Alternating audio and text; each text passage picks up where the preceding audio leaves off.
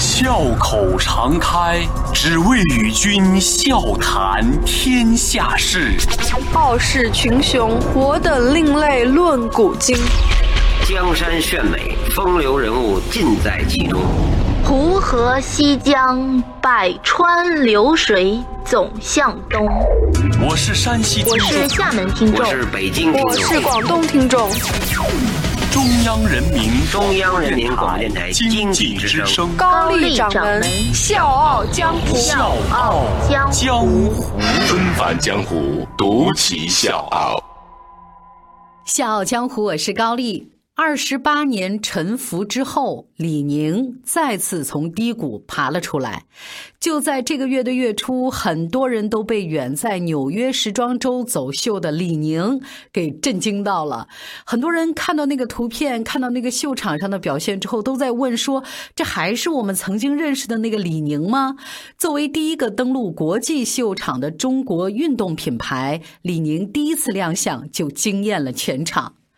李宁呢是用西方时装语言体系把作品呢整理成了一封致年轻人的情书。那天晚上，整场秀都是中国元素，代表中国奥运会经典颜色的番茄炒蛋就是红配黄，再次出现在秀场，为的是致敬奥运历史上第一套中国的领奖服。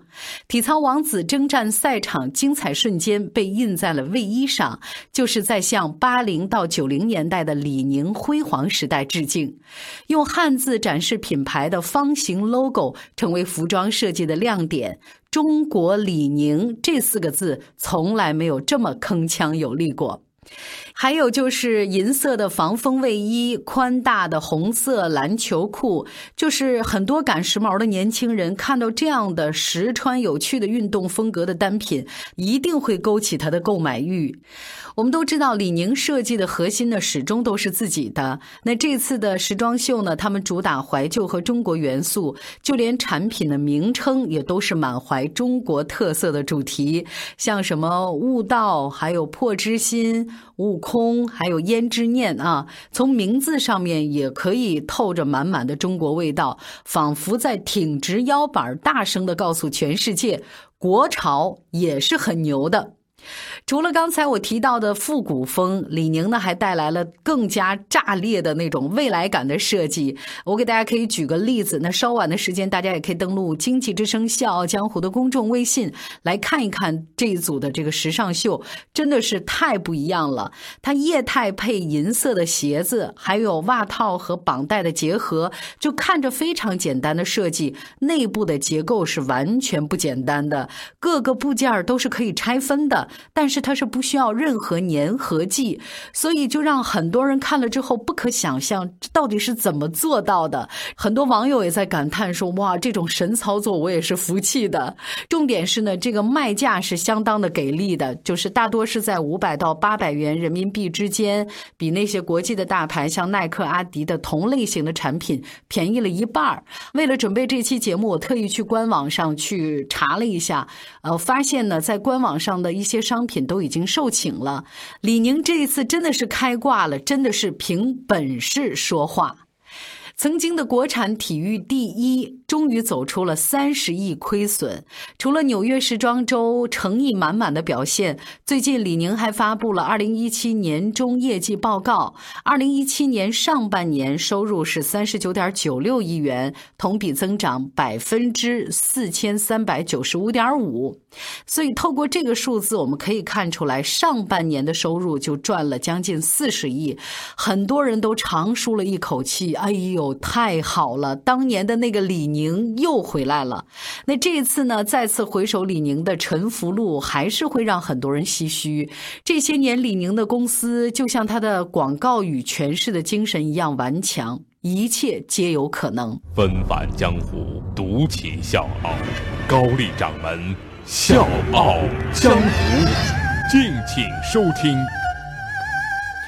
从二零零四年香港上市以来，李宁品牌一直是顺风顺水。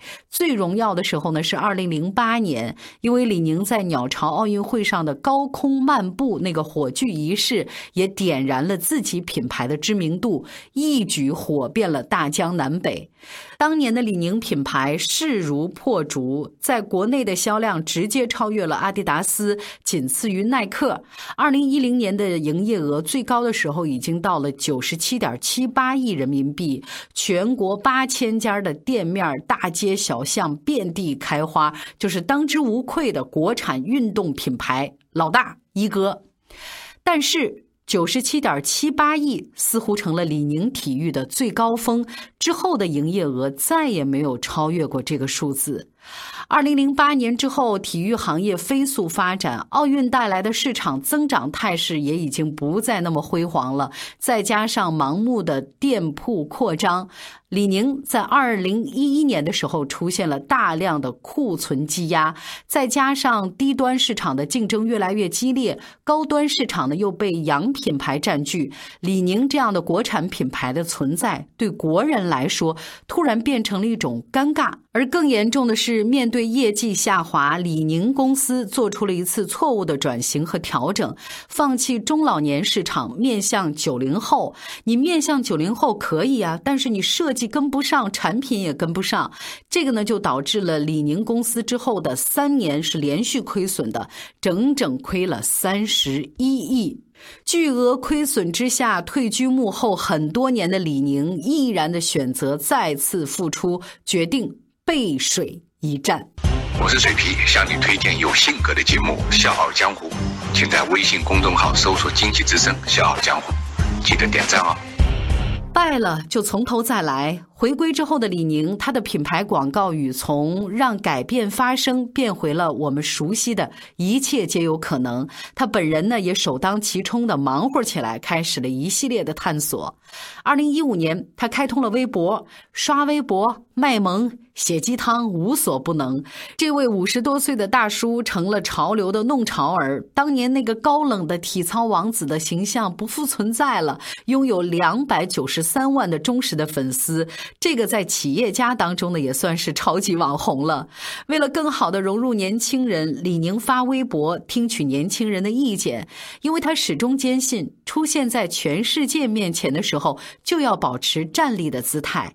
他说：“我想站着也能把钱给赚了。”正所谓君子爱财，取之有道。好的设计是不分国籍的，中国运动品牌也能登上纽约时装周。可能我们现在有很多的国产品牌还处在一个跟风和致敬经典的阶段，但我们是有理由也有信心相信，未来在时尚界，中国很快会占据一席之地。你像鄂尔多斯和太平鸟这样的我们中国本土的服装品牌，都已经成功转型。那曾经我们是穿着香奈儿、LV 还有巴黎世家，觉得很有底气，而现在我们只要穿着李宁、穿着鄂尔多斯。同样有底气。其实我想说，没有人比我们更想看到国产品牌的崛起。真正牛的企业一定是靠着好产品征服消费者的。那在今天节目最后呢，我也想为大家特别奉上一段李宁曾经在一档电视节目当中的演讲。那这段声音里面，我们听到的是李宁回述2008年他作为奥运火炬手在点火前后的那个过程，心理建设，包括和团队的合作，包。括他自己的一个心态的转变，透过这个视频，你就可以听得出李宁究竟是一个什么样的人，他的骨子里面到底是一种什么样的品质。那听过这段演讲之后，各位就会明白为什么李宁品牌这次可以艳惊四座，走在世界潮流的最前端。小江湖是高丽，明天见。呃，零八年这个奥运会对整个国家来讲是是非常重要，点火呢是一个。象征性的仪式，要表现这个国家、这个群体的精神。啊，我第一天接到这个任务的时候，进到鸟巢一看，哇，这么高，这个大概四五十米，完一一根绳子这样，嗯，把你一个人这样吊起来，我那很恐怖。虽然我是练体操的，其实其实我是很有那个恐高症。呃，我站高一点，我我手马上就出汗。这个发凉，结果刚掉到了七八米，我说下来下来下来了，我这个紧张，那我就回去就想这个这个问题，我到底要不要去接受这个挑战？如果做不好，做不成功，那就辜负了这一个机会。那我考虑之后决定接受这个任务，我要去做的其实是在追求中国人的一个梦，一个崛起的梦。所以我自己下定决心去想办法解决自己的问题。我们每天差不多差不多十二点以后开始训练，我是从最基本的从地面开始，怎么样身体控制，想站起来站直。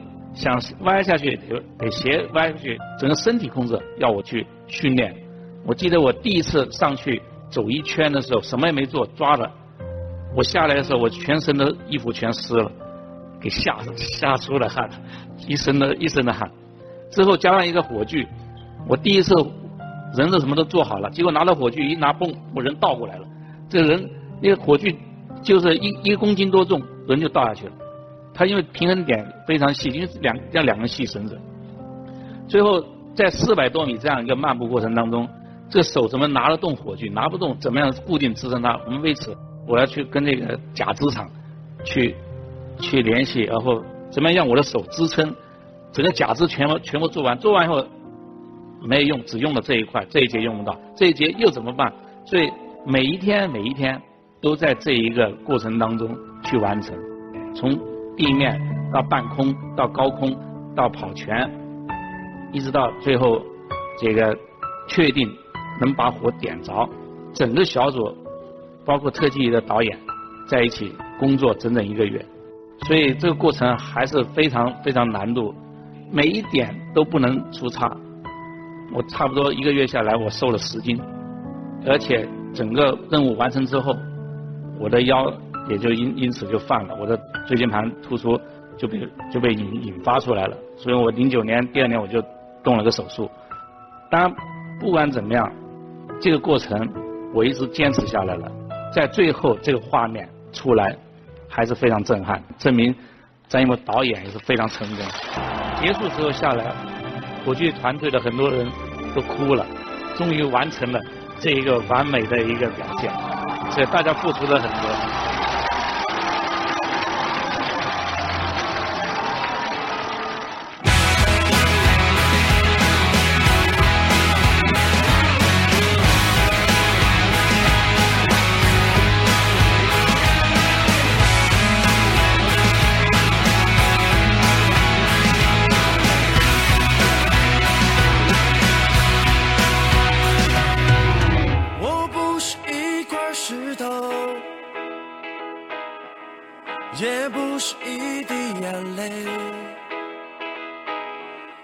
我只是一只小鸟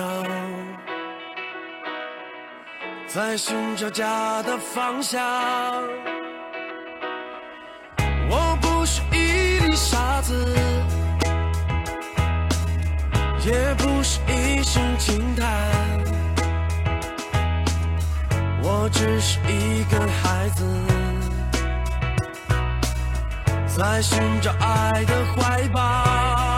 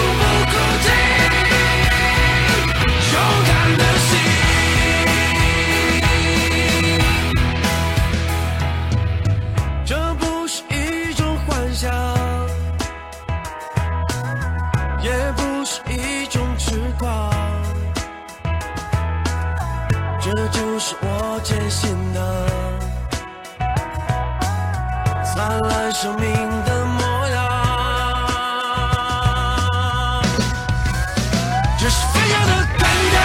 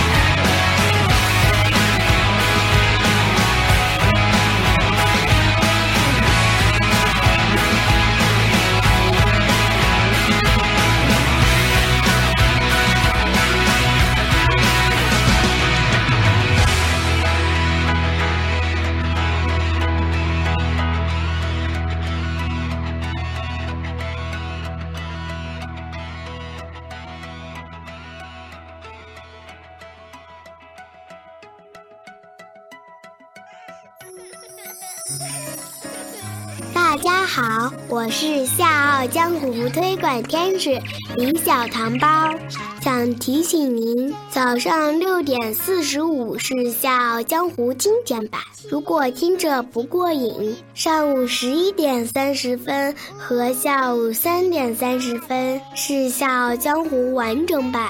股市收盘，大家可以换换脑哦。还有就是在公众微信搜索“经济之声笑傲江湖”，关注我们，支持高丽掌门，因为她是我小姨。啦啦啦。